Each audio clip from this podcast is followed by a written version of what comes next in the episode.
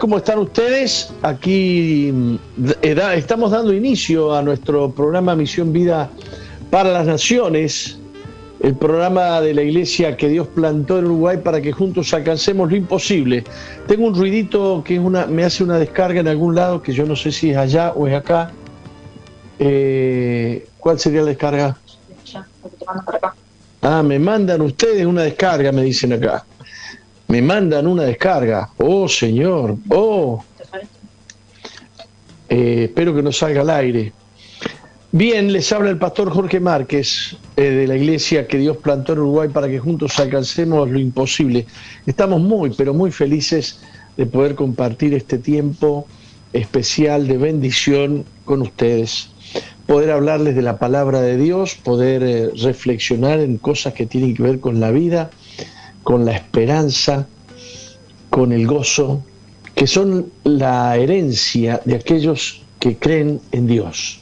Los que creemos en Dios tenemos promesas de Dios, de fe, de esperanza, de gozo, de paz. Bien, así que compartimos con ustedes justo las ganas de vivir, compartimos con ustedes eh, la vida, este, y comienzan a, a, saludar y comienzan a saludar este, las personas que están en mi fanpage. Por ejemplo, este, se escucha con eco, dice acá. Ay, ay, ay. Se escucha con eco, me están diciendo desde la estanzuela, con una helada, pero muy soleado. Dios les bendiga. Este, Bien, Angélica, ¿a vos también te pasa eso eh, que sale con eco? Marita Cañonero, ¿a vos te pasa que sale? Ah, sale bien, entonces tenés abierto algo, algo, algo mal ahí, Carlos, Fabiana, Carlos y Fabiana Baldi. Bien, bendiciones, saludos cordiales, Paz Dirley Ferreira y Raquel Mintz Jehová Giré. Muy bien. Colonia, presente. Sale bien, dice Marita Cañonero agradecidos a Dios. Hola apóstol, desde... Capaz que está escuchando en la estanzuela, están escuchando frente a una montaña y sale y hace eco, ¿no? Bueno, eh, estoy contento. Desde ayer tengo un nuevo, se han dado cuenta que tenemos un nuevo look detrás de mi espalda. Este, y hoy estoy en un lugar donde me da eh, un solcito. ¿Lo vio? ¿Vio acá? A ver si se ve ahí una lucecita que me alumbra, es el sol. Qué lindo que es el sol, especialmente en invierno, ¿no? Qué lindo que es el sol. Cómo a pesar del frío te da esa sensación de calidez.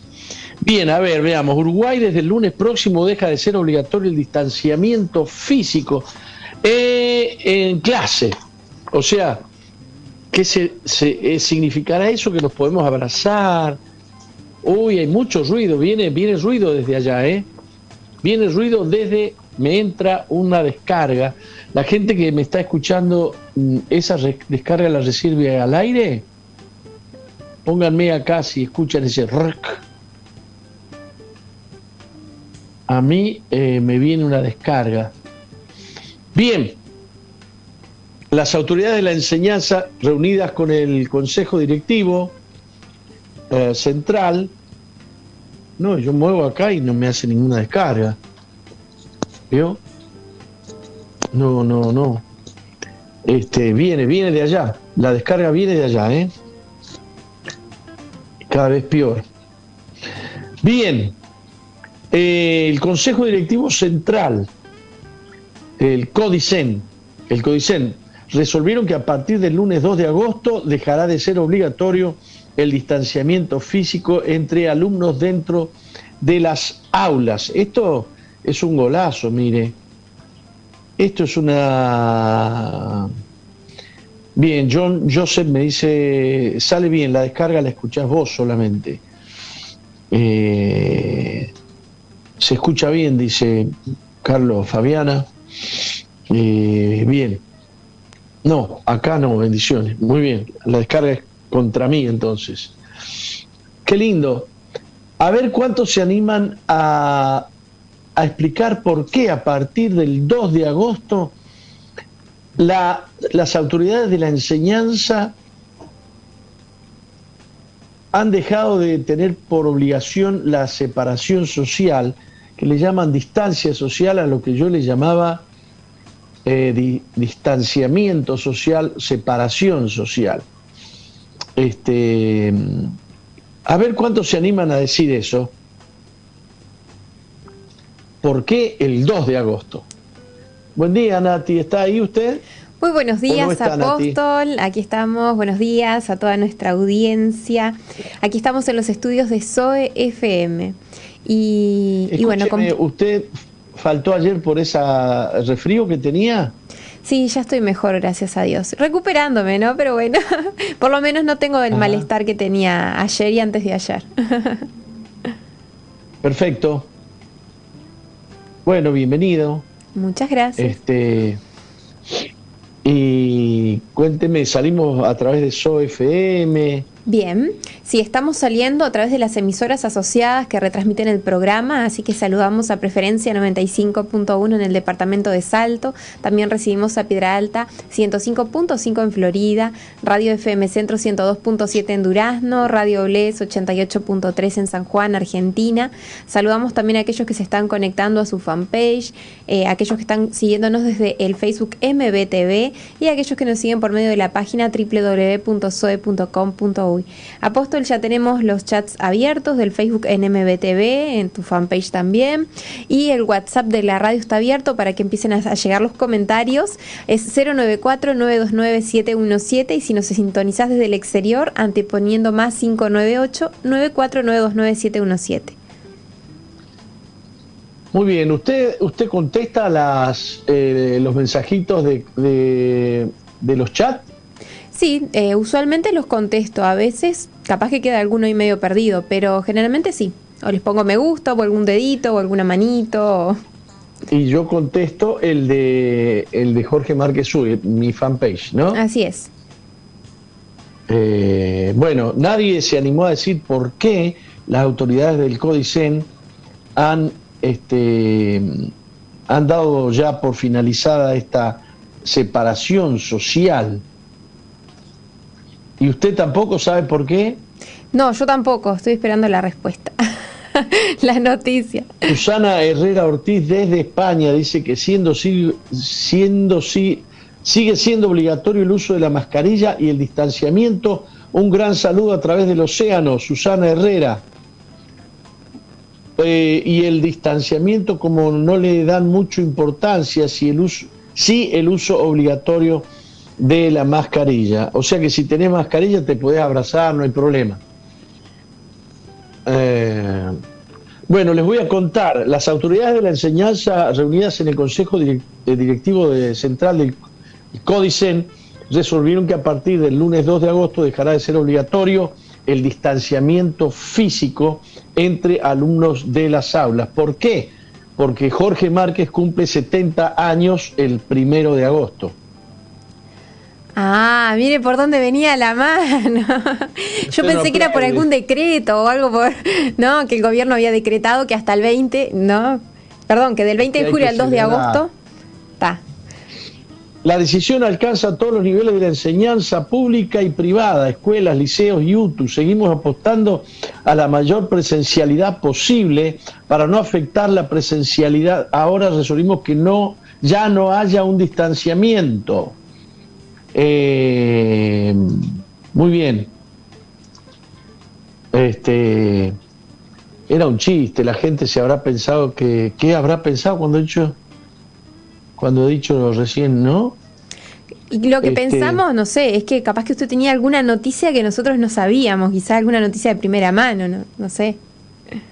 Bueno, sí, este, ha dado tanto que hablar esto de si usamos el barbijo o no lo usamos, si tenemos que separarnos un metro, si tenemos que separarnos dos metros, qué pasa cuando vamos en el ómnibus que nunca puede haber un metro, ni un metro y medio, ni dos metros, y, bueno, esa cantidad de, de, cosas que han mareado a la población y al mundo entero, ¿no? Este, hay una, hay un, tengo acá un, una noticia de varias hojas, varias hojas, a ver si se las muestro, miren. Una, dos, esto es para los que están viendo, ¿no? Eh, a través de las, de las redes. Tres y un poquito. Eh, a qué esta noticia solo habla las ideas, las idas, perdón, y vueltas de la Organización Mundial de la Salud, sus mayores contradicciones durante la crisis del COVID de 2019. Ya habían decenas de contradicciones al 12 de octubre del 2020. Acuérdense que en abril comenzó la pandemia, o marzo, marzo o abril, marzo. En marzo. En marzo del 2020 comenzó y en octubre ya habían hojas enteras de contradicciones de la Organización Mundial de la Salud que se ha portado como una especie de policía. Yo digo que se ha portado eh, muy mal, muy mal, porque le ha quitado a los médicos la posibilidad de opinar, la posibilidad de investigar, los médicos asustados que le van a quitar la matrícula, que los van a meter presos y opinan de acuerdo a los estudios universitarios que tienen.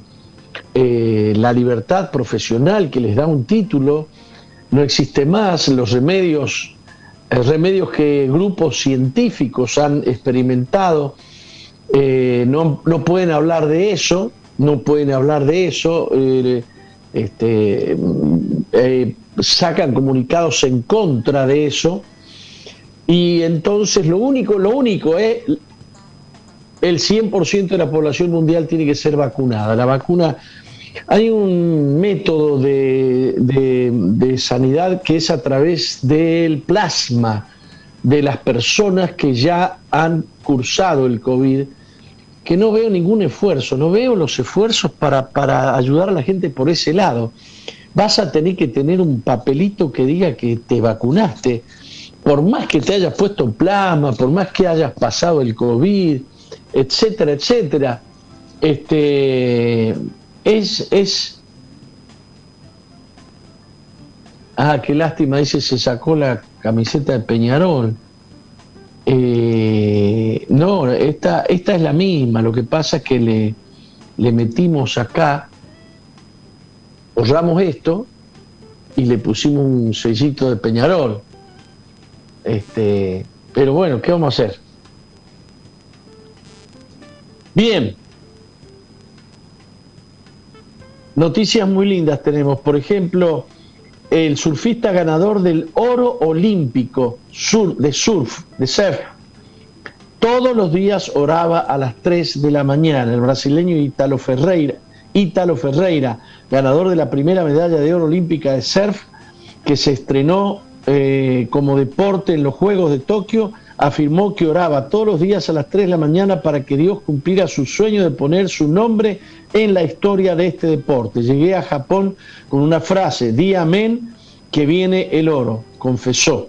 Esta frase está al lado de mi cama. Todos los días oré a las 3 de la mañana, le pedí a Dios que hiciera realidad este sueño y aquí está mi nombre en la historia del surf. Qué lindo, ¿no?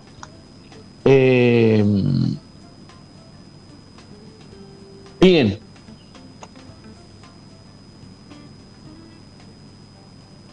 Una mujer ex musulmana que ahora eh, predicadora del Evangelio fue apuñalada en un parque en Londres. Esto ya no es entrar a un país musulmán, sino que es en Inglaterra. En Inglaterra eh, los musulmanes han crecido increíblemente. Digamos que eh, los musulmanes tienen muchos hijos y los occidentales no. Hay un crecimiento muy grande de musulmanes, pero a una mujer musulmana que se convirtió a Cristo y predicó el Evangelio, ah, qué triste. Qué terrible. La apuñalaron en un parque en Londres por haberse convertido, por predicar el Evangelio. Esto eh, qué pena. Una persona vestida de negro se acercó a Tash para lastimarla, la cual le cortó la cara. Las autoridades de inmediato intervinieron en la escena para llevarla a un hospital. Su atacante huyó de la escena ubicada en Hyde Park. Al ver a Tash con la cara cortada, muchas personas vinieron a ayudarla. Minutos más tarde, la víctima eh, se levantó del suelo y dijo, cortar los brazos a la gente no te va a ayudar. Es inaceptable que estés huyendo de Jesucristo, agregó la mujer, quien vestía una camisa con el logo Charlie Hebdo y la inscripción El amor es más fuerte que el odio. Este, bueno, otro titular que tengo acá dice que Soros financia el 30% de los relatores especiales de la ONU.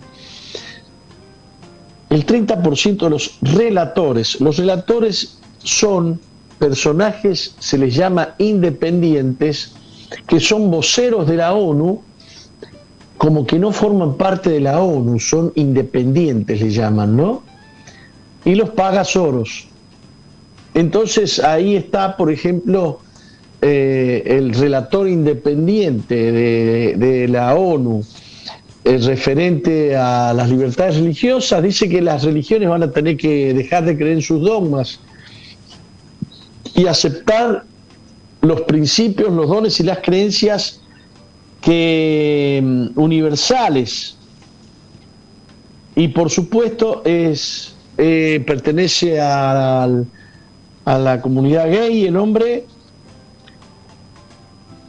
y habla en contra de, la libertad religiosa y es el, el, relator, es decir, el vocero en cuestiones de libertad religiosa, ¿no? Eh,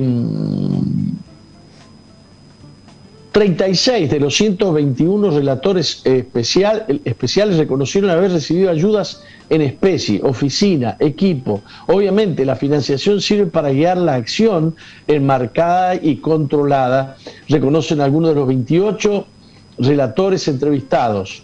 Algunos incluso usaron el término corrupción. Otros hablan de la discriminación de los que actúan como independencia frente a los que conocen el sistema todos reclamaron más transparencia. ¿eh? En definitiva, las posiciones políticas y moralmente radicalizadas de las Naciones Unidas tienen una eh, fuente, su financiación, y dos grandes benefactores, Fundación Ford y Open Society. Permitimos que unos activistas ideológicos marquen las conclusiones en los derechos humanos del mundo entero. Esto, esto eh, si yo lo digo y lo hablo, hay gente que se molesta, ¿no? Ah, no son independientes, me dice Sofía Vera. Habría que ver eh, qué es lo que me quiere explicar Sofía Vera. El movimiento Pro Vida Mundial ya tiene bandera contra el aborto. Buenísimo. Tengo una mala noticia para, para para este tema. Este, eh, hay ciertos sectores de la ONU que consideran un crimen, un crimen, eh, digamos, eh, un, delito carcelable estar en contra de, de, estos derechos que se promocionan desde la, desde la ONU. impresionante. Bien, muy bien. Eh, son las 11 y 22 y les voy a leer algunas cositas referentes a las idas y vueltas de la Organización Mundial de la Salud eh, durante la crisis del COVID. Y esto es del 12 de octubre del 2020, así que de ahí para acá, imagínese usted. Un asesor de la Organización Mundial de la Salud pidió en octubre evitar las cuarentenas como método principal para controlar el avance del coronavirus, algunos de los puntos con los que la Organización Mundial de la Salud generó polémica. Por ejemplo, dentro de la ONU hay gente que se expresó en el sentido de evitar las cuarentenas. Eh, por supuesto que estas cuarentenas han hecho, han hecho que por un por una persona, comunidades enteras, colegios enteros o cursos de primaria, y secundaria, los chicos tengan que dejar de asistir a, la escuela por, por una cuarentena de, de 15 días. Eh, la Organización Mundial de Salud ha sido un fuerte foco de crítica debido a directivas poco claras e incluso tildadas de contradictorias. El rol de los asintomáticos, por ejemplo. El uso de mascarilla. Eh, mire, todavía no está claro el tema de que si los asintomáticos están enfermos o no están enfermos, si pueden transmitir o no pueden transmitir el COVID. Todavía, todavía. Y en el mejor de los casos, gente que ha investigado el asunto, en una época se decía que los asintomáticos podrían, podrían eh, contagiar hasta el 50% de los casos. O sea que de cada 10 casos, 5 eran culpa de los asintomáticos. ¿Qué puede hacer un asintomático para darse cuenta que tiene COVID? ¿Qué puede ser un asintomático? O sea, hay que encerrarlo al tipo aunque no sea, aunque, aunque no tenga síntomas. Hay que obligarlo aunque no tenga síntomas porque es un... Eh, ah, bien. Este, perdón, estoy viendo algunos, algunos mensajitos. Entonces el asintomático es tratado en muchos lugares y en muchos casos como una persona que tiene el virus.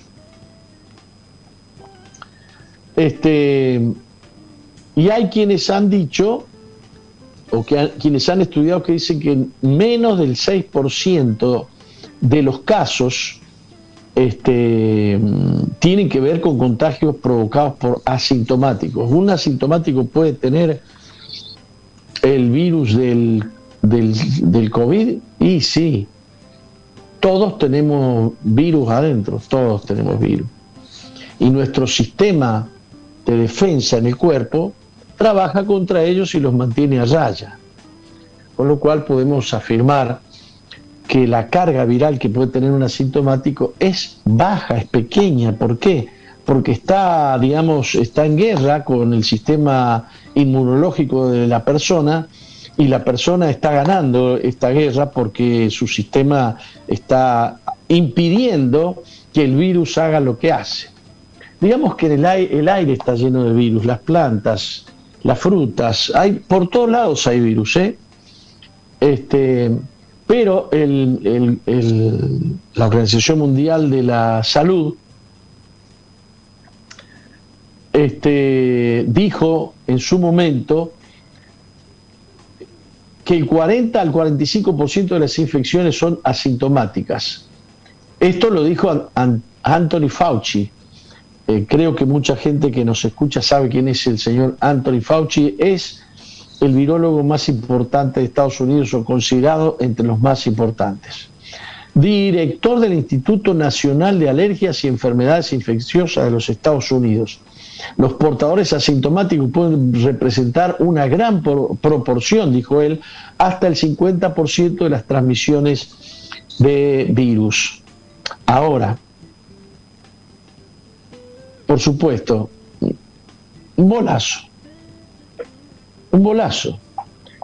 Eh, aunque los funcionarios de salud de países como Gran Bretaña y los Estados Unidos advirtieron que el coronavirus se está propagando desde personas sin síntomas, la Organización Mundial de la Salud postuló que este tipo de propagación no es impulsor de la pandemia y probablemente representa aproximadamente el 6% de la propagación. O sea, que las voces dicen que un asintomático, un pobre infeliz que no tiene ni fiebre, ni tos, ni está resfriado, tiene todas sus fuerzas, sale a trabajar todos los días, puede ser el culpable de que otro se contagie. Se llegó a decir que hasta el 50%. Y después se terminó diciendo que podría ser que el 6%. Es decir, si una persona asintomática está cerca mucho tiempo de una persona tuberculosis, con diabetes, con problemas cardiovasculares, pulmonares, sí, lo puede contagiar. lo puede contagiar, sí, es verdad. Este, con el revuelo que la noticia causó en el mundo entero, el organismo pareció dar marcha atrás en sus dichos en 24 horas. En sus dichos en 24 horas. ¿Me están siguiendo ustedes? Bien. Sobre el contagio del virus a través del aire. Eh, la Organización Mundial de la Salud es muy cautelosa ya que afirman que las pruebas son indirectas. Además, muchos especialistas habían advertido de que alertar del contagio aéreo podría ser mal interpretado por la población. Se han observado brotes en algunos entornos cerrados como restaurantes, clubes nocturnos, lugares de culto o lugares de trabajo donde la gente puede estar gritando, hablando, cantando. Los expertos tenían claro que la vía de contagio eh, más plausible era esos aerosoles, partículas con virus que aguantan en suspensión y que pueden respirarse hasta ahora las autoridades sanitarias solo aceptaban este contagio por aerosoles en los momentos en los que se intuba a los pacientes con COVID-19, pero no para situaciones habituales entre la ciudadanía. Este, todos, eh, todos estos valores se han extremado, ¿no? De decir que no, que no, no es nada, hasta decir, bueno, solamente puede ocurrir cuando se está intubando a un paciente, puede haber un flujo fuerte de, mm, virus que puede contagiar al médico, al enfermero, lo que sea.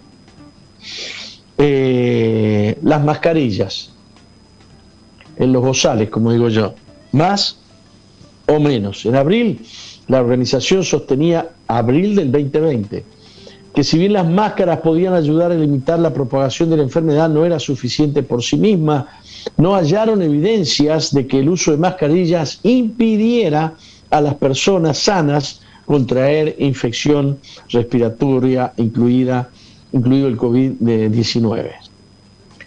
Eh, a menos que las personas estén trabajando en un entorno médico.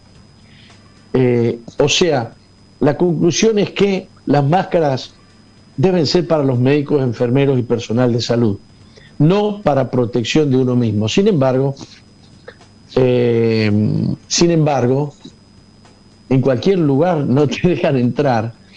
Yo he ido a unos pueblitos donde no hay ni, ni habitantes y, si no entras con el tapaboca no te dejan entrar. Eh, hasta ese punto han, han llegado, ¿no?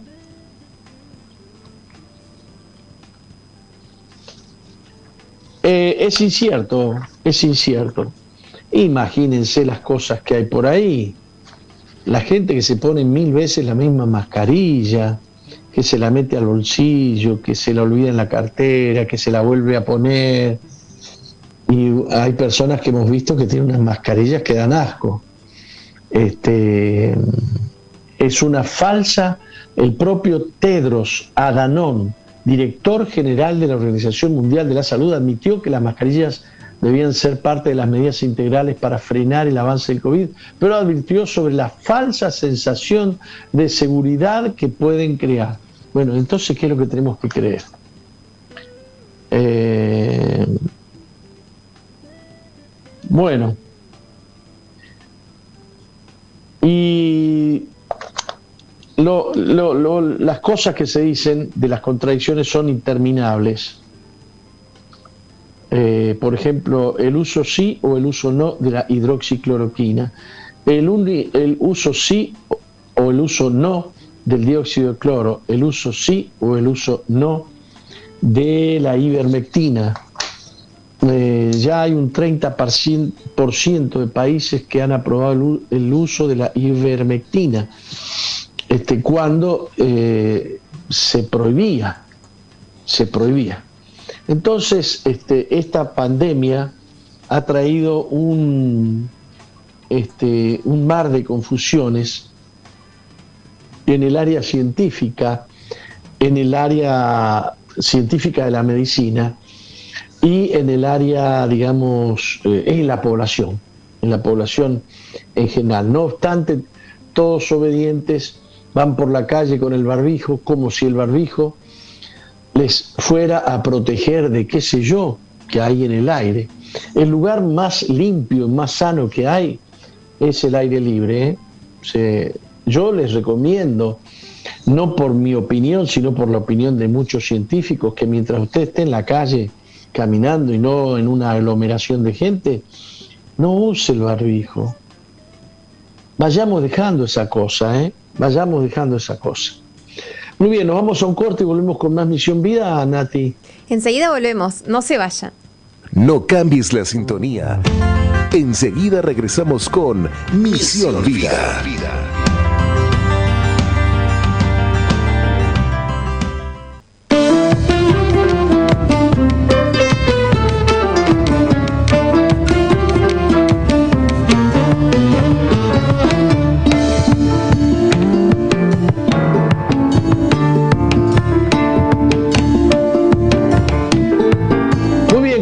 Con Misión Vida, Nati. Continuamos.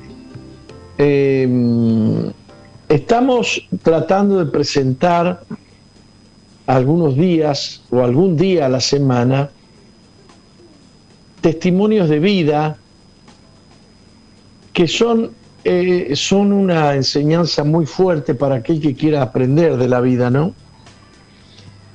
Particularmente a mí el testimonio de hoy me pega muy fuerte porque yo soy diabético. Eh, me escribe una chica de, de, un, de uno de los hogares contándome que ayer le han cortado los dedos de, del pie a su papá,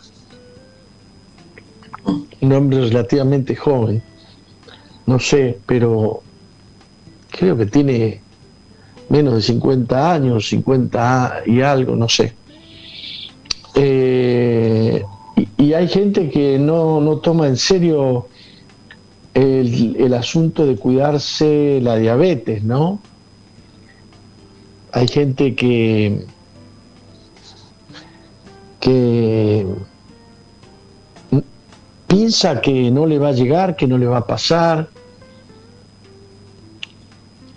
Y también eh, tengo gente cerca mío que se ha cuidado con la diabetes. Ayer estuve en el cumpleaños de una abuela de 93 años con diabetes. 93 años con diabetes.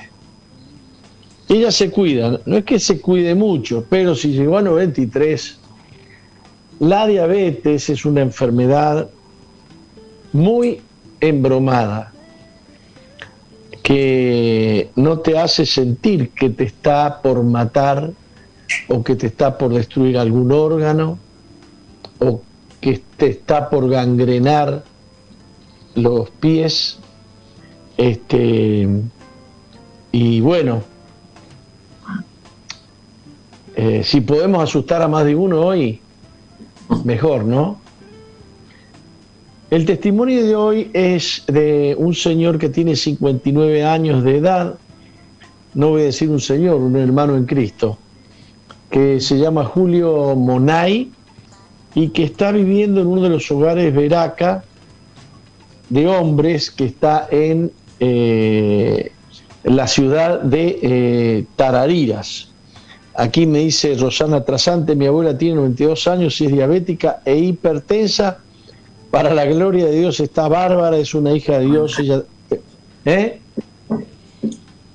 Qué interesante, ¿no? Wow. Eh, qué interesante. Les voy a presentar entonces a, Julio Monay, eh, que se tuvo que ir a vivir a un lugar veraca porque la diabetes le llevó a que le cortaran las dos piernas. Le amputaron con 52 años eh, una primera pierna y a los 55 años de edad le amputaron la otra. Buen día, Julio, ¿cómo estás? Buenos días, acá estamos. Este, gracias a Dios, este bastante bien. Más, más bien decir eh, bien. ¿Estás bien a, pesar de las dos piernas amputadas?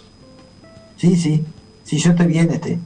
Eso no, no quita acá, me, cambió la vida mía, cambió radical, porque este, yo más de una vez llegué hasta, hasta la última consecuencia, pensar de, quitarme la vida y este y como que el Señor me decía que, que no, que no, pues llegó hasta tal extremo y este y logré. Te querías quitar la vida. Soy una persona nueva.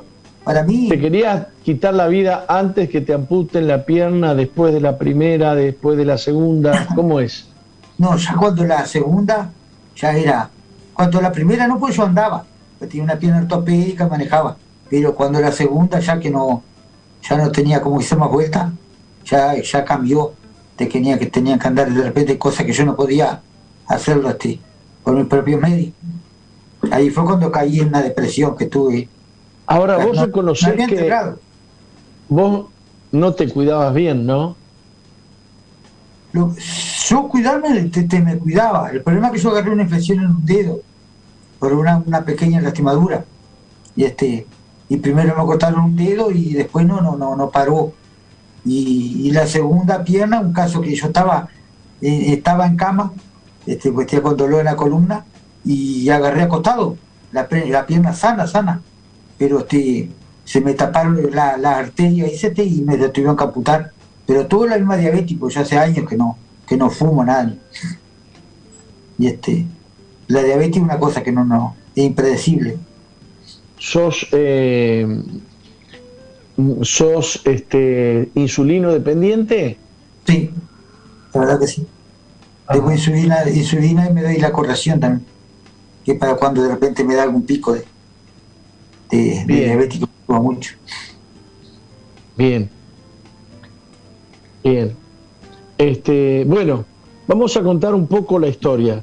Vos tenés tu esposa que, eh, que te ayudaba. Sí, la verdad que sí, siempre, siempre anduvo conmigo para todos lados. En, la en las internaciones que estuve estuve, pues, una vez estuve 45 días internado, cuando la, la operación, este, ella en ningún momento se movió de, al lado de, mi cama. ¿Y, qué sucedió? Cuando, mientras, cuando estabas con la primer pierna amputada, ella también siguió contigo. Sí, no, siempre, sí, siempre, nunca. Y ahora este lo abandonó por, causa de la enfermedad hasta que llegó El momento, llegó el momento que se, declaró un problema al corazón de ella. Sí, no se sabe bien si al corazón o qué, pero no podía hacer fuerza y nada, pues este, este, dicho sea paso, mañana le sacar una placa. No sabe si problema de pulmón o problema que le ataca todo para el pecho. Pero, Ahora, vos, vos vivías en Casupá en Casupá, 15 años que estaba. Y llegó el momento que se hizo insostenible que ella te pudiera ayudar por su enfermedad. Sí, sí, porque ella quería de todas formas este, andar con una silla de ruedas, pero caminaba 10 o, 12 metros y me tenía que dejar porque tenía, iba y se acostaba y después volvía de vuelta por, por ese dolor. Y cada dos o tres días a veces tiene que ir a la policlínica, ponerle suero calmante, ahora más mañana la placa que va a ver si algo el pulmón o que, puede repercutirle todo, porque sabe, es muy a fumadora.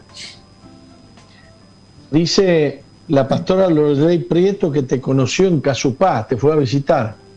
Sí, sí porque mi cuñado es, este, este, también es muy concurrente a la, iglesia de verano. Ah, la iglesia de Vida.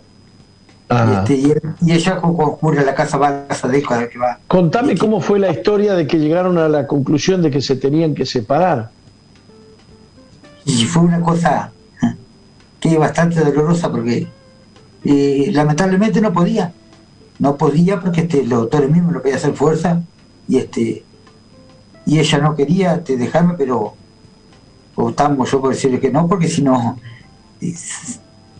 se me muere ella, que, quedo más en banda.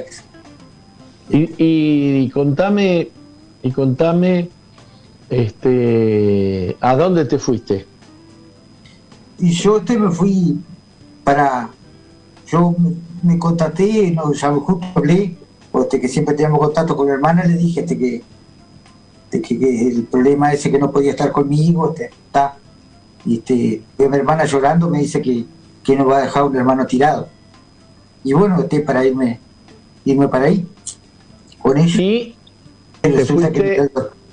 Y a la casa de tu hermana. Sí. Hola, hola. 15, hola, hola. Este, tuve 15 días, más o menos 18 días, hasta, pero ya era una convivencia que era insostenible.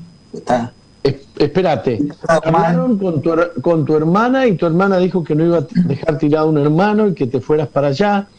Y esto fue en Rosario, así que vos te fuiste definitivamente de Casupá sí, a vivir a Rosario. Me fueron a buscar una amiga, una camioneta a cargar mis cosas y, y me llevaron hasta ahí hasta la casa. Y, cada después ahí ya, el, poquito, el tercer cuarto día ya era algo que era ya insostenible. Pues Martín, ¿cómo entran en contacto con ellos con ustedes? Eh, bueno, muy buenos días, saludos a Ay, parece que está fallando el internet. Se quedaron congelados los dos. Hola, hola.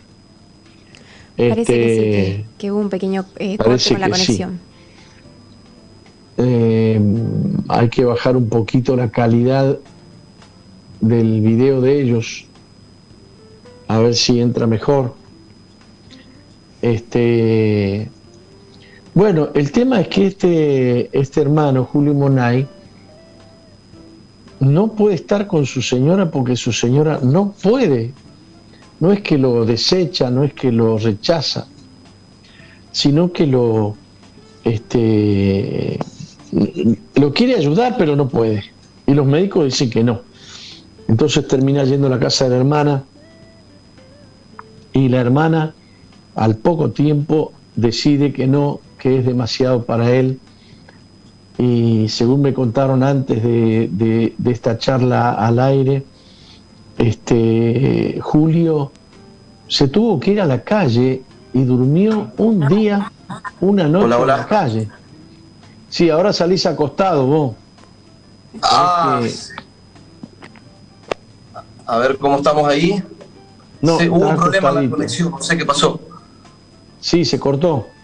Se cortó. ¿Estamos mal ahí? Estamos mal. Estamos mal. Ahí está. Ahí estamos bien. Ahí estamos bien, te está cortando la cabeza. A ver ahí. Y bueno, te le la corta un poquito todavía, pero bueno. A ver ahí. Ahí más o menos. Perfecto. Perdón. Sí, bien. Yo estaba, yo estaba contándoles mientras se cortó que estuvo un mes y algo, ¿no? Con la hermana, pero la hermana llegó a la conclusión de que no podía soportar eh, la vida ayudándole a él, ¿no? 15 días. Eh, él estuvo 15 días con la hermana. en esos días.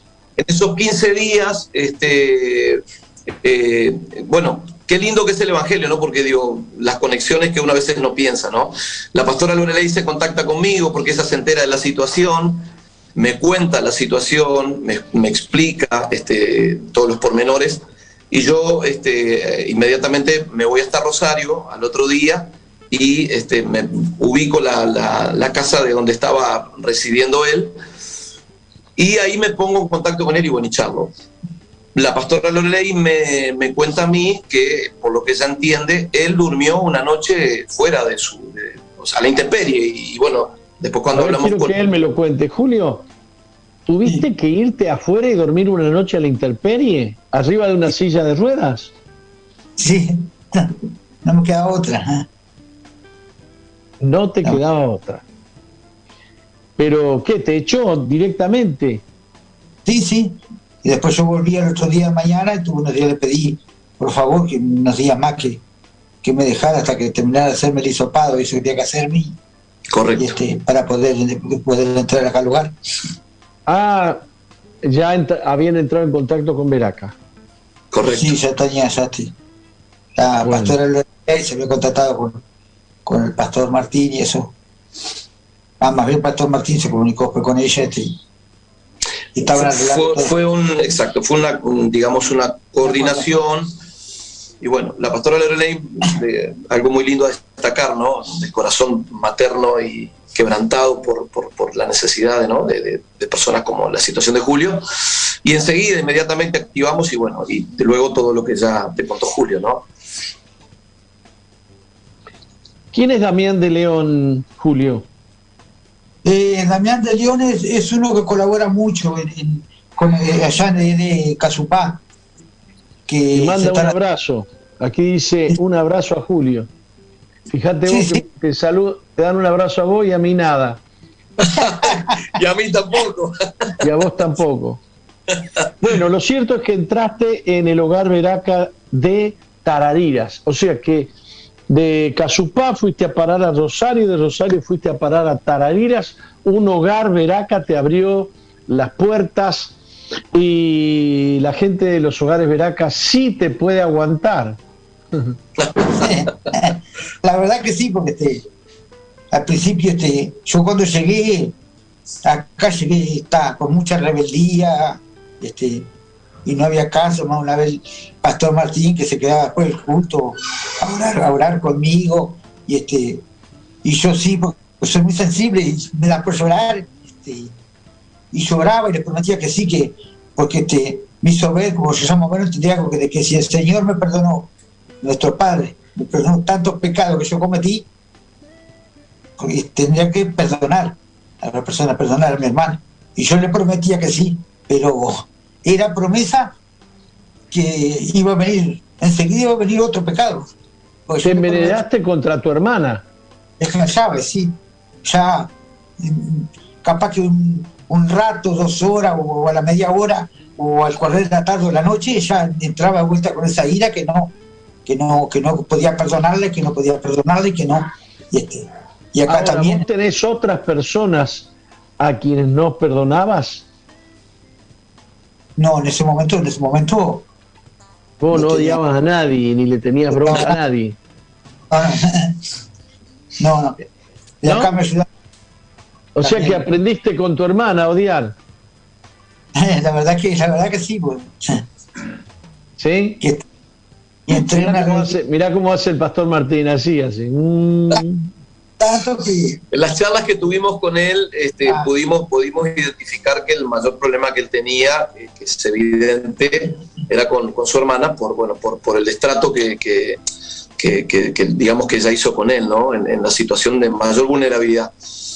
Eh, pero evidentemente eso no viene de, desde su hermana, ¿no? Hay cosas que se gestaron y se generaron antes. Quizá todavía no ha, no ha logrado identificar bien pero yo recuerdo que después de un culto un día tuve una charla con él y le dije eh, que hablamos acerca del perdón y de la misericordia. Le dije, Julio, eh, Dios te ama, Dios te perdona, pero lo que Dios espera es que nosotros aprendamos a perdonar de la misma manera que Él nos perdona a nosotros. Y yo le hablé de la hermana, o sea, fui directamente al punto y, él se me larga a llorar y le digo, Julio, tú necesitas perdonar a tu hermana, porque el resentimiento te ata a vos y te maldice a vos. Y bueno, y él llorando. ¿Lograste perdonar a tu hermana? Sí, ahora, ahora sí. Después ya de tanta, tanto y tanto trabajo, este, también con el encargado acá de, del hogar, este, que siempre. Y después de eso, y después de eso, ¿has vuelto a tener un encuentro con tu hermana? No, no, para nada. Ah, Martín, eso hay que gestionarlo. Sí, señor, sí, señor. Este, creo que vos tenés que hablar con la hermana un poco.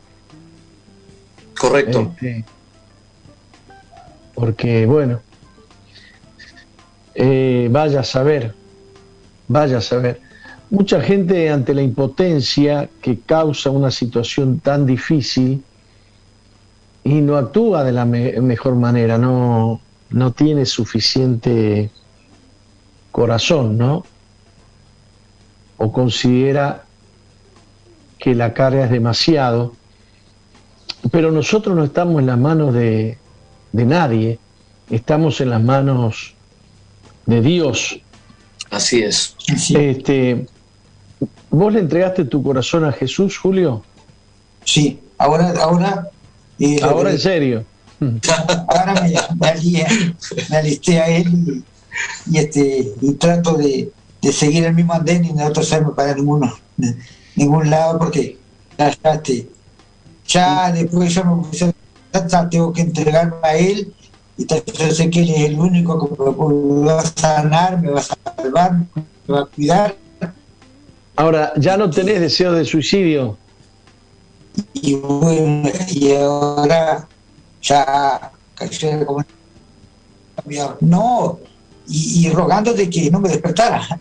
Y ahora estoy deseando despertarme, abrir los ojos para lo primero que hacer es darle gracias a nuestro Padre este, por darme un día más de vida y, este, y pedirle disculpas si, por, algún pecado que uno, si podía haber cometido algún pecado en el correr del día anterior de, acostarme.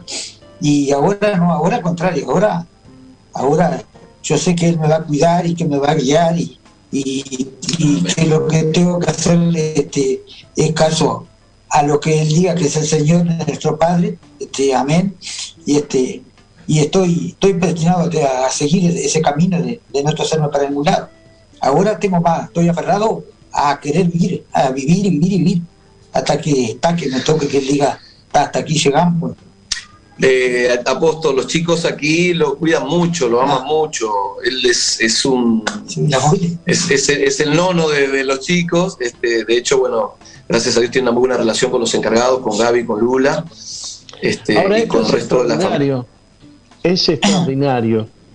Este, chicos de la droga que no han tenido misericordia con sus propios familiares cuando les robaban para drogarse, son chicos transformados de tal modo que aman y cuidan a este hombre y todos trabajan y todos trabajan para que el hogar subsista y para que este, este hermano pueda comer y pueda vivir y ser contenido con amor dentro del hogar. Yo digo que la existencia de los hogares Veraca, eh, eh, la misma existencia de los hogares Veraca, es un terrible milagro. Esto lo, tienen que escuchar las personas que abren su, su boca con su lengua venenosa para poner el manto de oscuridad sobre la tarea que hacemos. Yo le preguntaría a esas personas envenenadas, este, ¿qué opinan de esto? De este hombre que está dando la cara y diciendo que no tenía ni dónde vivir, que ni su propia familia lo pudo contener, eh, pero que en un hogar veraca encontró techo, encontró comida, encontró con qué vestirse y encontró la calidez humana que le, llega, le llena el corazón y que le lleva a pensar que no quiere morir ya más, sino que quiere vivir todo el tiempo que Dios le dé. Esto es, esto, la verdad que qué bonito, ¿no? Apóstol, eh, yo no sé si se acostumbra a esto en el programa, pero mucha gente lo conoce, o personas que están escuchando el programa conocen la situación de él, pero yo quiero inclinar un poquito la cámara, no sé si logras ver ahí. Él está sentado sobre su silla de ruedas ahora. Sí, sí, por supuesto. Correcto. No, porque quizá hay gente que ve el programa y por ahí de repente... Este... Dice que es un invento. Entonces mostrarla mejor porque no has mostrado casi nada. Exactamente. Sí, mostrarla mejor. no como anécdota, sino contar que, de que, de que hasta, hasta dónde tiene que, que uno agradecer de que hace unos días yo este, tenía fecha para, para el médico, que tenía que llevar una placa porque me había caído de la silla de ruedas y este y no había vehículo y, el encargado del lugar acá, Gabriel, este, me llevó en la silla de rueda por la calle. Ah. Porque el vehículo estaba averiado. Te llevó muchas cuadras. Ah, sí, son cinco o seis cuadras, pero es la acción de la persona. Menos mal que no te tiró al suelo, porque es medio medio ese.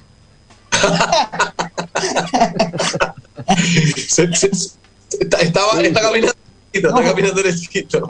Te ató ahí. Te ató para que no te caiga.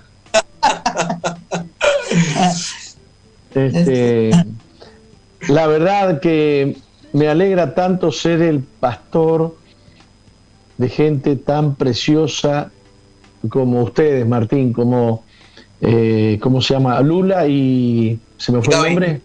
Y Gaby. Y Gaby, que los dos salieron de una vida inmunda. Sí, y señor. hoy son jefes de un hogar que restaura a gente. ¿No se puede mostrar la cara de ellos? Sí, de Gaby, sí está acá. Gaby está acá conmigo. Gabriel está acá. A ver, un no, para acá por la luz. Ahí, ahí está Gabriel. ¿Cómo están? No, no, levantá, levantá, que no se le ve la cara. A ver ahí. Ahí se ve. Ahí está. Qué Gaby, bendición. Dios te bendiga. Dios te bendiga. Contame de qué saliste vos, Gaby. Bueno, eh, años de consumo, de pasta base, de robo. eh, me han dado un tiro, una pierna. La vida que te lleva a lo que es el entorno de lo que es la droga. Y bueno, eh, el, el- tener que perdonar también a capaz que a un hermano o un padre ausente. eh, una vida complicada. Lo mayor, el problema fue el tema de la, adicción que lleva, que abre un montón de puertas, pero gracias a Dios, Dios ha restaurado nuestras vidas, eh, pudimos formar una familia con mi esposa, tenemos una hija, este, y bueno, ahora mientras que Julio de- decía eso me, me emocionaba, ¿no? Porque cuadra, la calle de acá no está muy linda, cinchando con, con la silla de rueda y, y para uno es una bendición poder, cuando era de maldición antes para los demás, poder ayudar a alguien en esta situación, ¿no? Y qué lindo. cuando antes capaz que no, no contaban con nosotros o, o nos discriminaban. eh, eh, es, es nuestra paga, es nuestra... es nuestra- Cualquiera, cualquiera diría que a vos había que meterte en la cárcel y no sacarte nunca más, ¿no? Varias veces cerca. ¿Quién te dio un balazo en la pierna? La policía, La policía. por estar donde no tenía que estar y por hacer lo que no tenía que hacer. Qué bárbaro. Este, bueno, y nos vamos a contar los laburos que nos diste vos. Ah, Cuando entraste vos en Veraca era más difícil que Julio vos. Somos varios los que dimos laburo. ¿Y Lula está por ahí, Lula? Lula Sí. está- sí, ya, ya, ya está viniendo, en dos segundos está viniendo. Sí, mientras viene Lula, yo quería este, dar este y dar, mandar un saludo a, a las, a las hermanas del hogar de Colacase, que somos las que vienen siempre juntos acá que están con nosotros este, y quería no dejarlas de lado. Y a todos los amigos que lo que nos manda uno, gente que de repente me da una mano, de tanto de Rosario como Cachupá, darles mi saludo. Aquí, aquí está Lulita, que está trabajando, apóstol, aquí en medio de nosotros, se está poniendo ahí. Lula, Hola, no te preparaste para salir en televisión. mirame. Lula también. Lula, ¿cómo llegaste a los hogares Veraca vos? vos? ¿Vos sos la que te trajo un taxi y te tiró en la vereda, algo así? Eh, no, Eh, a mí- yo hice una entrevista, me hablaron en la calle, yo viví un año en la calle fumando pasta base tapada con cartones y ahí me predicaron, me predicó Walter, el que hoy está en San Juan. ¿El esposo de qué? Me El esposo de Queca. Y bueno, después fui a hacer la entrevista en aquel tiempo con el pastor Gabriel, estaba él, y enseguida que hice la entrevista me dejaron quedarme, pero llegué muy mal. No tenía pelo, estaba media loca de tanta droga, eh, muy violenta. Y bueno, lo que más me marcó, que siempre digo, los abrazos, el amor, eh, con mucho olor, sucia, me acuerdo que estaba toda sucia y vos me abrazaste. Y bueno, esas cosas marcaron mi vida. Y hoy intento dar amor. Capaz que no llego a ese amor que vos me diste, pero intento dar el, Vamos en camino, el vamos amor que. Dios me ha dado. Eh, yo no me olvido meses, meses que ibas y te parabas ahí en la primer fila del- de, de los asientos del templo y llorabas y no parabas de llorar y adorando a Dios por su misericordia, por ayudarte, por sacarte de esa vida inmunda que tenías y verte ahora como una mamá de tanta gente, al frente de, de una obra tan preciosa que el mundo, como, como, como dijimos, a veces ni la familia, ni la familia aguanta soportar a un pariente. Sin embargo, ahí está Lula y ahí está su esposo y ahí están los chicos salidos de la droga, aquellos en los que no se podía confiar, pero que ahora, que ahora son confiables y aman a la gente. Voy a leer dos. Sí. Hoy una me decía, eh, uno de los chicos que es lo, de los que bañan a Julio y están con él. Hay dos que siempre lo bañan y lo cuidan. Me decía, yo no sé cómo hago para... ¿Por qué Dios me dio tanto amor para bañar a Julio y estar tanto con él si nunca estuve con mi padre? Dice, pero es tanto lo que Dios pone en mí. Y le digo, es Dios mismo dándote amor para uno de los chicos que hace un año que salió de la droga. Y el otro chico, meses que está, y también transformado completamente. Qué bárbaro. Quizás ese es el mejor, eh, la mejor vitamina que tenemos nosotros para seguir haciendo esta obra, es ver esas grandes transformaciones. Este, porque la de tu esposo y la tuya son dos transformaciones terribles, terribles. Y, y yo lo veo a Julio y digo, ¿qué, cuánto amor que hay en Veraca, por Dios, cuánto amor. Este, dice María Rivas, los felicito apóstol por lo que hacen y por los chicos, a los pastores y consejeros. Mi hijo hace un año que está en un hogar Veraca, la verdad que lo hacen, son cosas maravillosas, junto con Dios, María Rivas. No tengo idea de dónde es María Rivas, ni quién será su hijo. Eh, pero ahí está su hijo en algún hogar veraca y la mujer ah, agradecida. Eh, y después dice Alicia Infran, realmente es una bendición, mi hijo y mi nuera, salir de la droga hace ya 14 años. O sea, una transformación, una transformación social, ¿no? Eh, una, una transformación total, ¿no? Este, bueno, y muchas, muchas personas saludando aquí. Yo les quiero pedir a la audiencia que ore por nosotros. Este, Esta, esta, es la gente que ha postergado su propia familia, a veces eh, ha postergado sus propios proyectos, las cosas que anhelaba, Ayer hablamos de que para seguir a Jesús hay que negarse a uno mismo. Uno tendría el derecho de tener su casita, su trabajito, su platita y qué sé yo, pero cuando uno decide seguir a Cristo, eh, considera el valor más grande de su vida hacer aquello que, que, que Dios, que Dios ama, que es amar y ¿Eh? El todo por el todo. El todo por el todo. Eh, poner mi vida, eh, Dios bendiga a Lula, dice aquí Flor Carezani Fernández. ¿La conoces, Lula? Mm, no, me suena el nombre, debe haber estado en, el hogar, en algún hogar. Sí, no Yo, en agosto va a ser 14 años que estoy en los hogares. 14 años. Y yo 15. Qué bendición, dice sus vidas, dice Marta Moltini, la mamá del pastor Martín, que fue otro rescatado de la droga y que hoy es pastor de Misión Vida, está entre los pastores más antiguos y entre los, digamos, los top del ministerio. Este... Saluda a la abuela, Marta. y que está también el pastor Martín a cargo de un hogar, el, eh, Veracas Rosas. La verdad que los felicito, dice María Rivas, a todos por la paciencia que tienen con los chicos. Sí, será grande Dios las maravillas que hace. Gracias a todos, a la gran familia Veraca. No me van a alcanzar los años que me quedan de vida para agradecer. Gracias, gracias, dice María uh, Rivas. Qué bendición. Ese es nuestro premio.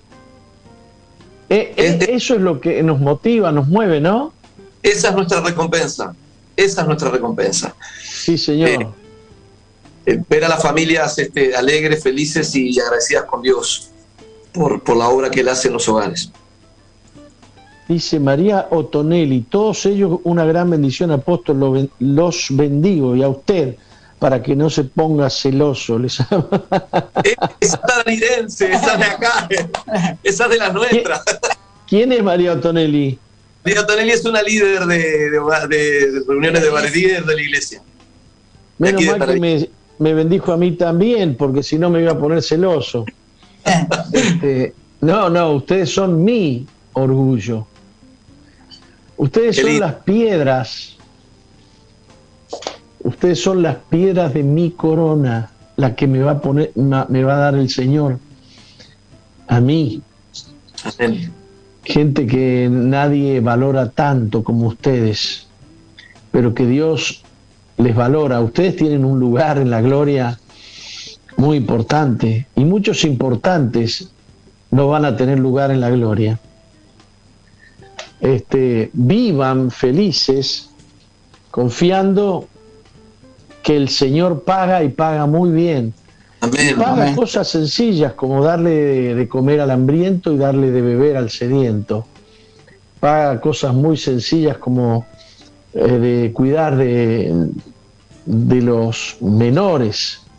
Hay muchos menores muy descuidados y muchas mamás diciendo yo no lo quiero entregar al INAU, yo no lo quiero no quiero que, que estuve hablando con una mamá que dice, no, a mi hija no quiero que la internen en el psiquiátrico. Dicen los dos médicos, bueno, internenla en el Vilar de Bo. En el Vilar de Bo. Este, entonces, desesperada, viajó para hablar conmigo decirme que, cómo me pueden ayudar ustedes. Tengo una niña, una hija de 15 años, una hija adoptada Dice, pero es mi hija, dice, es adoptada, pero es mi hija.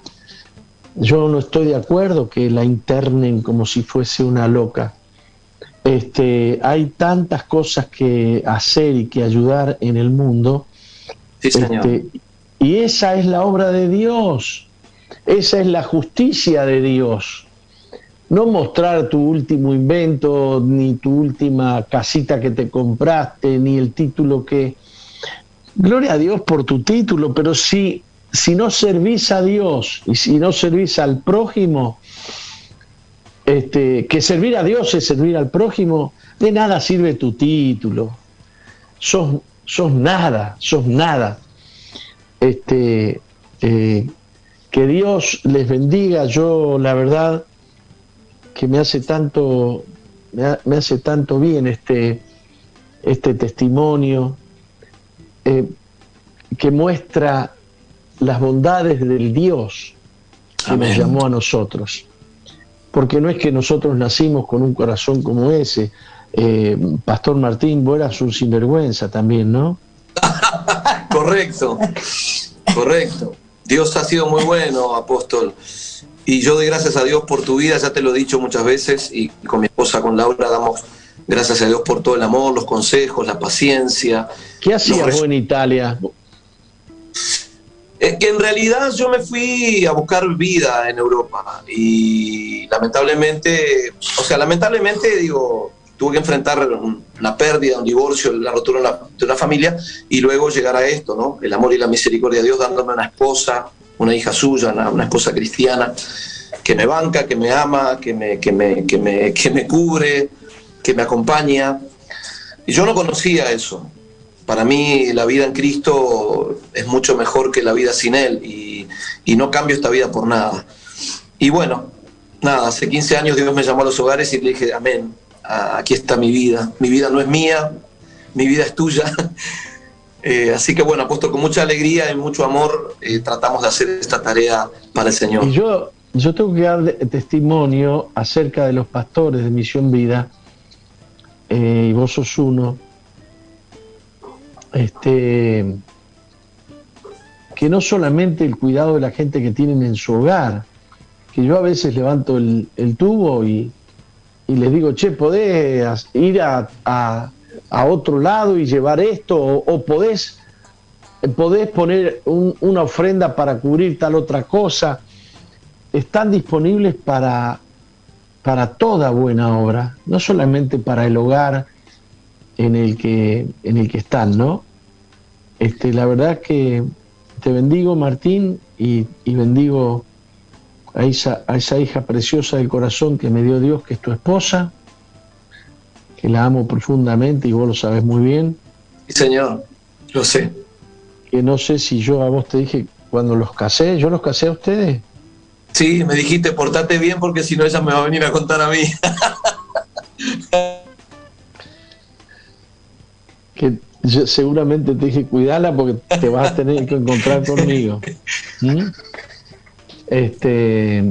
Eh, apóstol, yo no, me, yo no me puedo olvidar de, del llanto, el quebranto, llanto, todo lo que se dio ahí en el altar fue tremendo, tremendo, tremendo. Muy agradecido con todo. Dios es muy bueno. Eh, bueno, este. Eh, Julio, estás en buenas manos. La verdad que eh, sí. En las manos tenés una nueva, tenés una nueva familia. La familia de Cristo. Qué familia. Qué familia. Yo quisiera de repente ya aprovechar este, de este testimonio mío hasta que yo no me siento pues este, para ¿No mí te ahora. Sentís qué? Yo no me siento como que sea un discapacitado, porque yo ahora, del momento yo sé que tengo a mi Señor que, a mi Padre que me va me va a cuidar y me va a... Y con esto yo no quiero que de repente hay mucha persona enferma, de que se arrimen, de que se arrimen, que se entreguen, que es el único que los puede salvar, es el único que nos va a cuidar, nos va, no, nos va a dar que si nosotros le cumplimos, Él nos va a dar lo que nosotros necesitamos. Bueno. Porque otro tipo de, enfermedad de repente, y que sabemos que va a ser, eso es un alivio, es algo de de que te contención y todo lo, mismo, todo, todo, de que concurran a un culto, a una reunión de amigos, así como hay que se contrate que si hay muchas personas, uno con otro, y que concurran, que concurran y ahí después ahí se van a, van a desengañarse.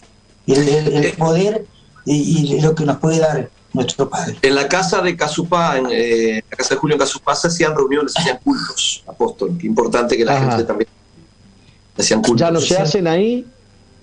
Se hacen en la casa del Damián, este que me saludó. Porque antes lo hacían en la casa de mi cuñado, pero mi cuñado como tiene mucho trabajo, está muy ocupado.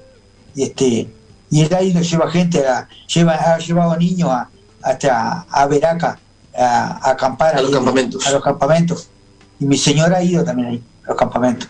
Y a, la gente, a la gente que nos acompaña a través de este programa les quiero recordar que estamos juntando mm, eh, abrigos para repartir en los hogares veracas y para repartir también en los, en los merenderos que tenemos y en las ollas de bendición a través de las cuales le damos de comer a la gente.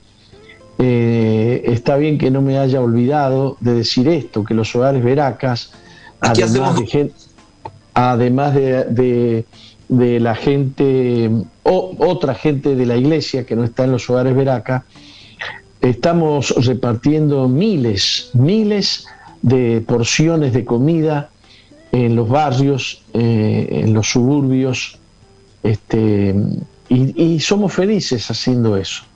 Y sabemos que Dios valora muchísima esa, muchísimo esa, esa tarea.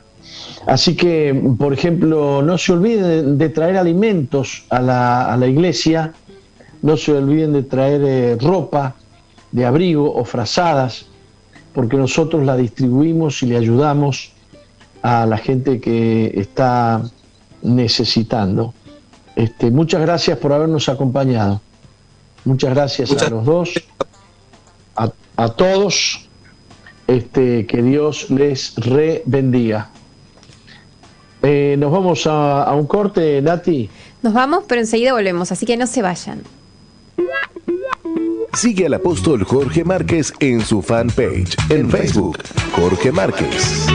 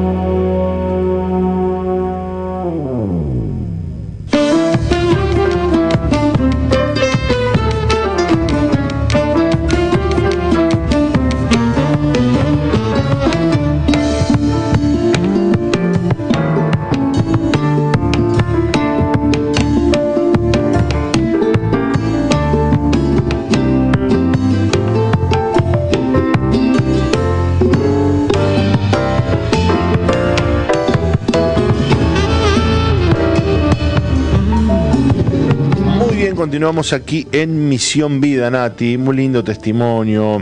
Qué lindo poder este, escuchar estas cosas que a veces eh, se viven dentro de los hogares Veraca, pero que, no se cuentan, ¿no? Y, que son realmente eh, hermosas de contar y que la gente sepa la obra que se hace, no para vanagloriarnos, sino para darle a Dios toda la gloria, ¿no? ¿Cómo anda, Nati? La veo con frío acá, ¿no? Un no, no, si esto está que pela acá adentro. O sea, sí, capaz que yo estoy con un poquito de frío, pero por, por un tema de salud, ¿no? Vio que cuando uno anda medio resfriadito, como que sentí frío. Se siente, sí. Pero eh, gracias a Dios estamos con la calefacción acá, 29 grados de temperatura y tengo frío, así que imagínense cómo estoy. Santo Dios. pero bueno, Bueno, cuéntenos, ¿qué, saluditos tiene por allí? Bueno, le cuento, en el grupo de Facebook eh, de MBTV eh, se comunicó con nosotros Sandra Barrera, dice bendiciones, saludos desde Minas. Carol da Silva eh, también nos saluda. Mariela Carballo dice buenos días con frío desde Florida escuchándolos. Lorelei Velázquez dice buenos días desde Puntas de Mangas, que, que tengan un día bendecido. Teresa Figueroa dice desde Tarariras. Alicia Chapa también se comunicó y todos ellos han dejado sus saluditos por el el WhatsApp, no, perdón, me entreveré por el chat de MBTV en Facebook. Y después Isabel dice, Dios bendiga, apóstol, eh, aprendo cada día a amarte y darte, y darte gracias. Mi hijo está en el hogar de, tu princesa Vivi, doy gracias a Dios por misión vida. Ella era Isabel. Luego tenemos otra mamá que dice, eh, yo pienso que no, perdón, la, la, mamá era el mensaje de abajo. Dice, buenos días, quería decirles que me parece muy positivo que los, que los testimonios de vida se encuentren Em, se cuenten como este, que en este momento se está contando, la vida de Julio, así con más tiempo, em, para poder entrar en detalle en la vida de la persona. Porque eh, le parece que con, con, el otro, que es más cortito, como que se pierden algunos detalles. Dice Dios les bendiga, dice con amor Roxana Suárez. Y por acá tenemos otro que eh, nos habla un poquito sobre la vacuna y nos saluda Laura. Bárbaro. Bueno, qué lindo recibir todos los saludos de la audiencia y, nos vamos eh, acercando ya al testimonio del día de hoy. Pero antes queremos recordarles que hoy es jueves y como todos los jueves tenemos grupos amigos. El grupo amigo es un, pequeño, una pequeña reunión eh, breve donde un líder de nuestra iglesia invita a la gente del barrio a una casa, eh, comparte la palabra, comparte la lección que todos los grupos amigos comparten el día jueves. Eso es algo lindo que tenemos, que si usted va a alguno de los grupos amigos se va a encontrar con el mismo mensaje y por supuesto con bueno, la impronta que el líder le dé a ese, a ese mensaje. ¿no? Y además se va a encontrar con un grupo de gente eh, querida, amada, gente, gente bendecida, con un lindo clima, con un clima de, entusiasmo, de gozo, de amor, de sanidad muchas veces, porque también sabemos de casos donde hay gente que, que, ha recibido un milagro en el grupo amigo, ha sido sanada de alguna enfermedad. Así que se dan situaciones hermosas en los grupos amigos donde le estamos invitando que usted asista, porque eh, queremos que sea parte de un grupo más pequeño, donde, donde se va a sentir quizás eh, más, bueno, contenido, ¿no? A veces la gente, Nati, eh, bueno, va a la iglesia, nuestra iglesia es grande, y, bueno, capaz que no conoce a nadie, capaz que, bueno, entra y, bueno, se sienta por allí, y ahora con, con el tema de que estamos distanciados, ¿no? Imagínate, cada dos butacas estamos ahí medios aislados, ¿no? Encima el tapaboca, que no, nos vemos solo los ojos, qué sé yo. Eh, todo esto ha contribuido mucho también al aislamiento de la gente. Sin embargo, en el grupo amigo, si bien cuidamos el protocolo de estar, por supuesto, con el tapaboca y con el alcohol en gel, y bueno, se da otra se da otra otra otra dinámica, ¿no? Donde la gente se conoce, bueno, yo soy de acá, yo soy del barrio, este qué lindo, bueno, qué bárbaro, me llamo fulano, mengano, conocemos sus necesidades también porque en algún momento el grupo amigo se ora por las necesidades de la gente. Entonces la persona que vino dijo, bueno, yo quiero que oren porque me pasa esto, me pasa aquello, y ya, ¿verdad? Este, le conocemos la situación a la persona, y bueno, se da una situación muy linda donde este, la gente se une donde la gente se, se, siente parte de un grupo, de una familia, y eso es lo que pasa. Y además, el grupo amigo es un lindo lugar, un hermoso lugar y una preciosa oportunidad para la gente que quiere servir a Dios. Hay gente que dice, yo quiero servir a Dios, yo quiero servir a Dios. Bueno, vaya a un grupo amigo, porque además, Nati, eh, los grupos amigos de los distintos barrios generalmente, y, en este, y más en estos tiempos de, dificultad que hemos estado viviendo, este, se unen para hacer alguna olla de bendición, como decía el apóstol. Entonces ahí nomás ya sale, que de repente dice, bueno, este, este viernes tenemos una olla, ah, bueno, yo voy a cocinar, yo ayudo a pelar las papas, qué sé yo, hacer esto, hacer lo otro. Entonces ya la gente se integra a ponerle una actividad social que hace el grupo amigo, o este, esa semana dice, bueno, vamos a salir a evangelizar el miércoles a las 4 de la tarde, vamos a salir, bueno, yo salgo, yo voy, y la persona ya se integra empieza a servir a Dios, empieza a ver cómo es la dinámica de servicio de la iglesia y además, eh, ¿por qué no? Tiene la oportunidad de crecer y de multiplicar ese grupo amigo y de transformarse en un líder de otro grupo amigo.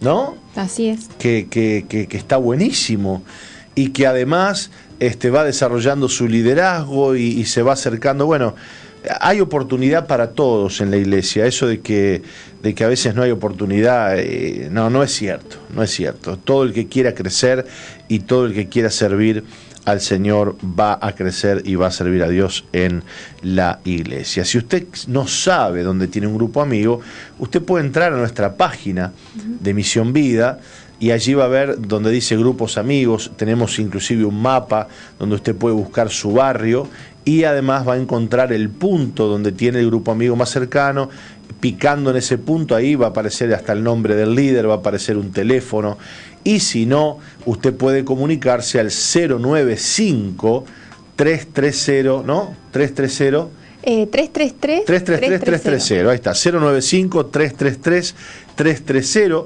Vamos a suponer, usted agende ese número ahora, 095-333-330, ponga Iglesia Misión Vida si quiere, y abra el WhatsApp y mande un mensaje allí diga, hola, soy Martín, vivo en Manga, ¿qué grupo de amigos tengo en Manga? Y ahí este, seguramente le van a, a informar dónde puede ir, dónde puede buscar ese grupo amigo. ¿Estamos de acuerdo, Nati? Estamos ¿Dije de acuerdo. todo bien? Está, dijo todo perfecto. Bueno, muchas gracias. Muy bien. Eh, compasión por los heridos. Segunda de Corintios 6:11 dice, nuestra boca se ha abierto a vosotros, oh Corintios, nuestro corazón se ha ensanchado. Los evangelistas George Whitfield y John Wesley fueron dos de los más grandes predicadores de la historia. Ellos predicaron a miles en reuniones abiertas, en calles, en parques, prisiones, y a través de sus ministerios muchos vinieron a Cristo. Pero surgió una disputa doctrinal entre los dos hombres sobre cómo es santificada una persona.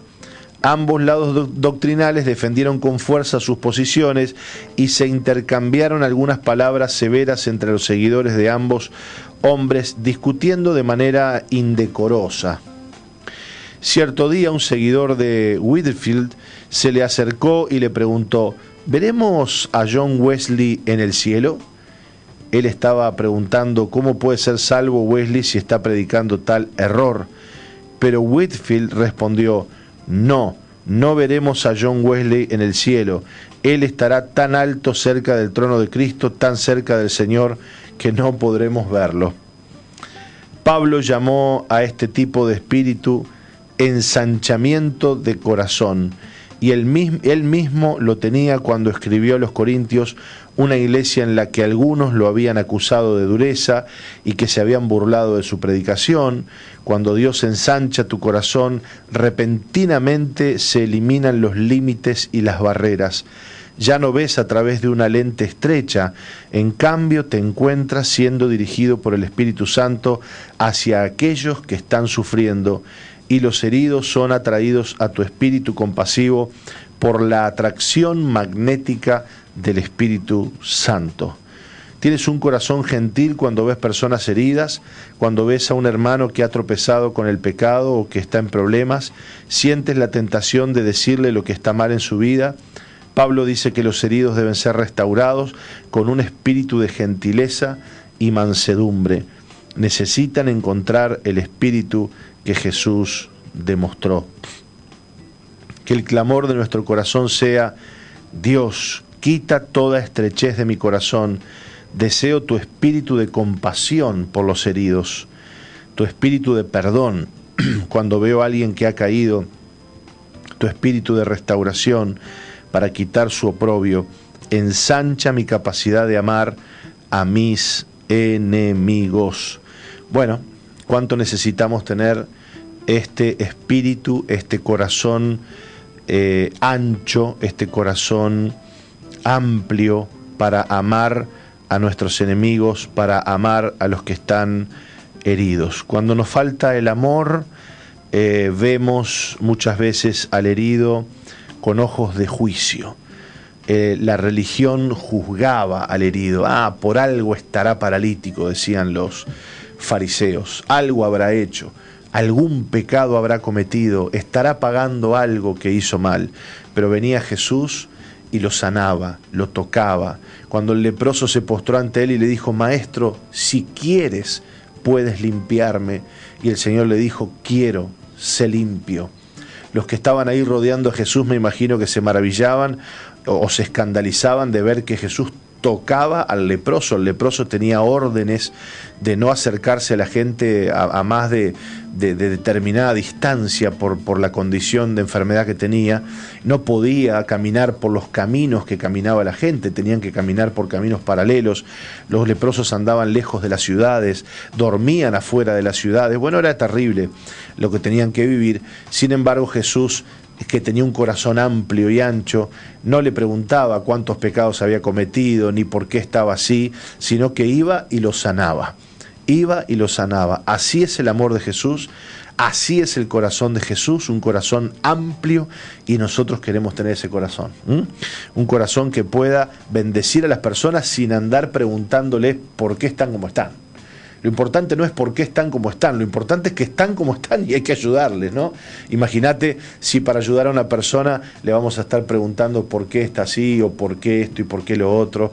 Eh, qué, importante es eh, el amor de Dios que no mira, no mira esas cosas, sino que ve la necesidad. Así pasó con el buen samaritano, termino con esto cuando vio al necesitado, al que estaba allí, no dijo, ah, este le, le habrán pegado porque andás a ver qué hizo, no, fue, lo levantó, lo cargó en la mula, lo llevó al mesonero, lo dejó allí, ¿verdad? Lo curaron y ese hombre fue restaurado y nunca supo quizás el buen samaritano por qué eh, situaciones que había estado como estaba. Bueno, así es el amor de Dios, así es el corazón de Dios. Nos vamos a ir a una pausa, eh, vamos a recibir en unos minutos a Deal Pedraja, así es. Eh, que nos va a contar hoy su historia de vida y cómo el Señor le ha librado de la soledad. Ya volvemos, no se vayan. No cambies, ya volvemos con Misión, Vida.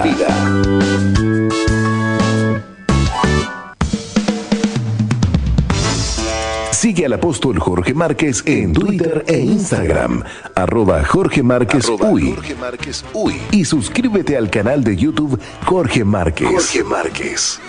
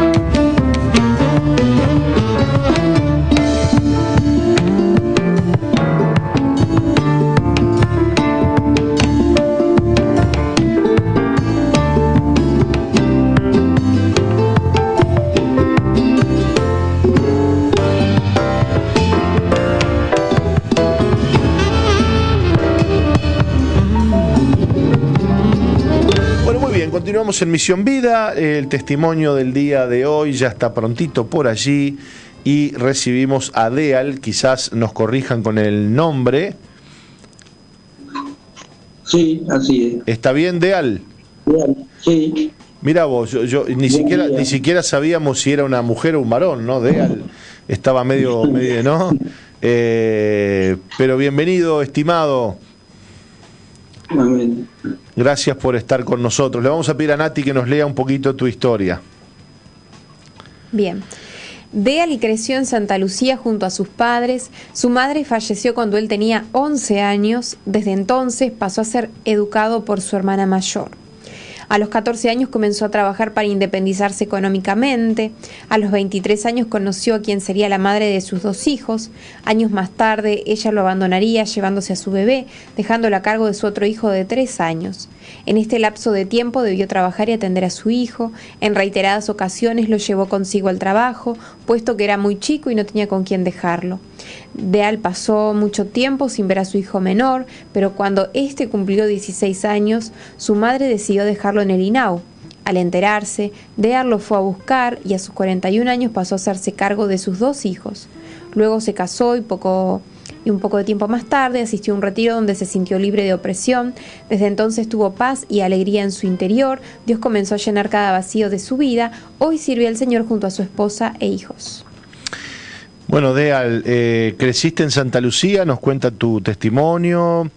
Eh, tu mamá fallece a tus 11 años, desde entonces eh, fuiste criado por, por tu hermana mayor. Ya desde pequeño, bueno, empezaste a trabajar a los 14 años. contanos cómo, cómo fue esa vida, me imagino que marcada por, por la soledad, ¿no? sí, yo a los 11 perdí a mi madre, falleció ella cuando yo tenía 11 años y mi hermana era la que me criaba. A los 14 años empecé a trabajar para tener lo mío. Claro. No era que me faltaba nada porque no me faltaba nada, pero sí quería tener lo mío. Yo para comprar mis cosas, o salir o algo, trabajaba nos juntábamos un grupo de, amigos míos de la escuela y vecinos y salíamos a, trabajar, sacar la arena y eso, que era lo que nosotros hacíamos. Y así vivíamos nosotros, no pidiéndole plata a los padres, sino haciendo la plata a nosotros. Para hoy o mañana tener algo que sea de nosotros y no dependizar de los padres. Después, sí, a los 23 años, falleció mi padre. Ahí ya, yo ya estaba juntado con la madre de mis hijos. Quien eh, tuve a Martín, mi primer hijo, a los 23 años. Eh, después tuve mi segundo hijo, a Kevin, que ahí fue cuando ella me abandonó, llevándose al Kevin, al más chico. ¿Vos tuviste dos hijos con esta persona entonces? ¿Tuviste dos hijos? Dos eh, hijos. Te separaste de ella, ella te abandonó y eh, quedaste a cargo de uno. ¿Vos quedaste a cargo del más chico o del más grande? del más grande. Del más grande. dice, aquí tu testimonio que bueno, que muchas veces tenías que llevarlo contigo al trabajo. Sí, me lo llevaba al trabajo porque no tenía dónde dejarlo y lo tenía que llevar al trabajo. Porque yo lo llevaba a un materno infantil a él. Pero como yo entraba temprano al, trabajo y no tenía quien lo llevara al, al jardín, lo tenía que llevar conmigo al trabajo. Y de ahí el trabajo yo salía para llevarlo al, centro infantil, ahí donde iba él. Claro. En, ocasiones se lo dejaba a mi hermana también, la que me crió a mí, como quien dice, la que pasó a ser cargo mío, se hacía cargo de mi hijo también. Al más chico se lo llevó cuando era bebé quien recién lo pude ver cuando tenía 16 años que me llamaron de Minao. Wow, 16 años después, ¿viste a tu hijo? 16 años después, sí. Me llamaron de Minao que si, si podía hacerme cargo de Kevin, porque la madre lo había metido en el INAU.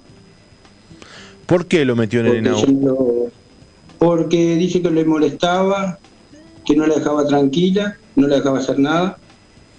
Y ella, a la, eh, la otra pareja fue la que le dijo que tenía que hacer algo con él porque no lo aguantaba más. Y decidió meterlo en el hogar, en un INAU, a él. Y ahí fue que me llamaron a mí. En, en enero fue, enero antes de creo, sí. Me llamaron a mí por teléfono que tenía que ir a 33.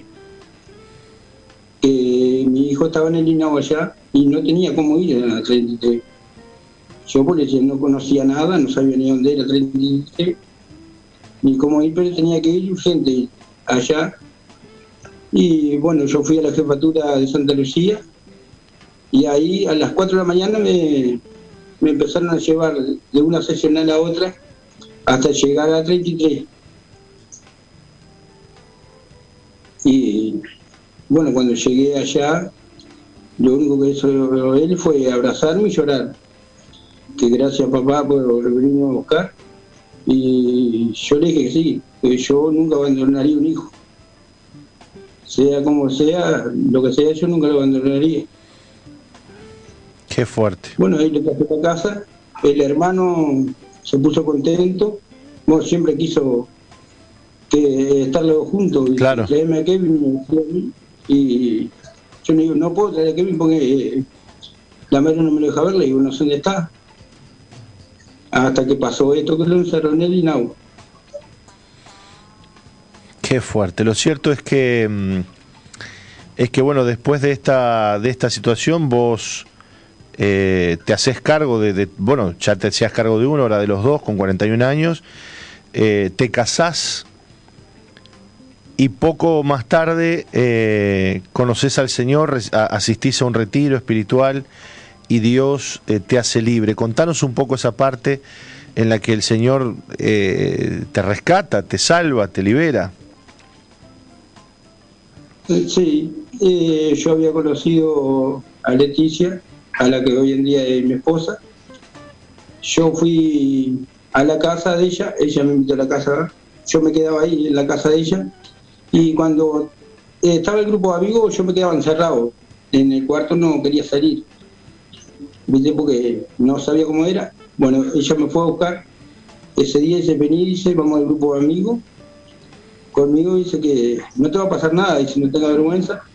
Bueno, y ahí fui al grupo de amigos, me gustó lo que era, bueno, y ahí empecé a conocer a Dios. Yo ya lo conocía igual porque yo iba a otra iglesia, pero ya había dejado de ir a la iglesia yo. Hace unos años atrás iba a Cristo Vive, a donde yo iba, y después por trabajo y eso está, dejé de ir ahí. Ahí cuando conocí a Leti, ahí empecé a ir de vuelta a la célula y eso, y un día me invitó a ir a la iglesia. Y digo, sí, vamos, sí, como no, yo te acompaño. Y gracias a ella conocí al Señor. Y hoy eh, estoy bien, estoy liberado, porque yo vivía amargado en casa, vivía triste, yo salía a trabajar y no salía a la calle. Me apretaba el mate y me quedaba en casa encerrado. No salía a ningún lado. Y gracias a Dios ahora no quiero decir que salgo a algún lado, pero sí la acompaño a ella a todos lados donde tenga que ir. Y puedo ir a la iglesia. Ahí conocí también al primo de ella, que encargado de un hogar a donde estoy yo ahora, acá, eh, dando mi testimonio, y gracias a los pastores de Misión Villa Santa Lucía. Qué lindo, Deal, qué lindo. Y qué lindo, yo me imagino eh, esos hijos, tus hijos, ¿no? Eh, sobre todo el mayor que hoy te tiene y, que pueda también conocer al Señor y, y se está escribiendo una historia distinta en tu vida y en la vida de tu familia, ¿no? Sí, gracias a Dios, y hoy en día están los dos conmigo, porque viven con nosotros. ellos. Eh, mi hijo va a la casa de la tía, el más grande, pero va unos días, después se viene de vuelta con nosotros. Y ahí vivimos todos juntos. Mi esposa, mis hijos, los hijos de ella. Eh, alguna época el más grande. ¿Y se ha formado una familia de, de, de cuántos? Y somos seis. Qué bárbaro. Sí, seis. Qué lindo, Y qué lindo. Los hijos de ella, que los quiero como si fueran mis hijos. Y no sí. son de sangre, pero son de Bueno, y, y me imagino que ella, tu esposa, también está amando a tus hijos como si fueran de ella, ¿no? Sí, Qué lindo. ella pone en el Facebook. Ahora no pudo poner mucho porque la madre se enojaba, la madre de ellos. Y no quería problema, no poníamos nada, pero cada cosa que ponían mis hijos, Qué fuerte. ella le gustaba y le contestaba a ella. Bueno, pero lo- no, no importa tanto lo que vea la gente de afuera, sino lo que pasa adentro, ¿no? Que, que- que hay una familia, que hay amor, que Dios ha restaurado las cosas. Ahora imagínate por un momento, Deal, soñá un poquito, eh, vos que has sido un hombre solitario, eh, que has tenido que sufrir muchas cosas, eh, ponete a pensar cuando esos hijos, eh, tanto los tuyos como los de tu esposa, eh, tengan, tengan sus hijos, vas a ser abuelo, andás a ver cuántos nietos aparezcan por allí, ¿eh? 8, 10. ¿m? Ya Esos nietos, eh, mirá vos, mirá vos. Así que es hermoso lo que hace el Señor, ¿no? Él hace habitar al pobre, lo hace habitar en familia. Así que eh, le damos a Dios toda la gloria y te damos gracias a vos por haber estado con nosotros en este día. Bueno, yo alegre, contento de estar acá, de poder participar en, en esta historia mía de eso. Le doy gracias a Dios, gracias a mi mujer, porque a través de ella pude conocer a Dios, Eh, al primo de ella, Cristian, que también me abrió la puerta de la casa, y a los pastores de Misión Vida Santa Lucía. Dios te bendiga mucho, querido. Te mandamos un abrazo a la distancia. Igualmente, amén. Muy bien, qué lindo, Nati, de despedirnos con estas historias de vida. Dios formó una familia nueva, hijos que hoy están amados, contenidos y, y en un hogar. Así es, le dio un nuevo futuro. Un nuevo futuro. Qué lindo. Nos vamos contentos, agradecidos a Dios por, por, por permitirnos escuchar estas cosas y ser parte de estas cosas. Qué lindo que vos también seas parte de la historia que Dios está escribiendo aquí en Uruguay. Sé parte de la iglesia, no te quedes ahí en tu casa, integrate, metete, vení a la iglesia, anda a los grupos amigos. Dios tiene grandes planes con tu vida. Dios te bendiga mucho. Hasta mañana. Hasta mañana, Nati. Hasta mañana.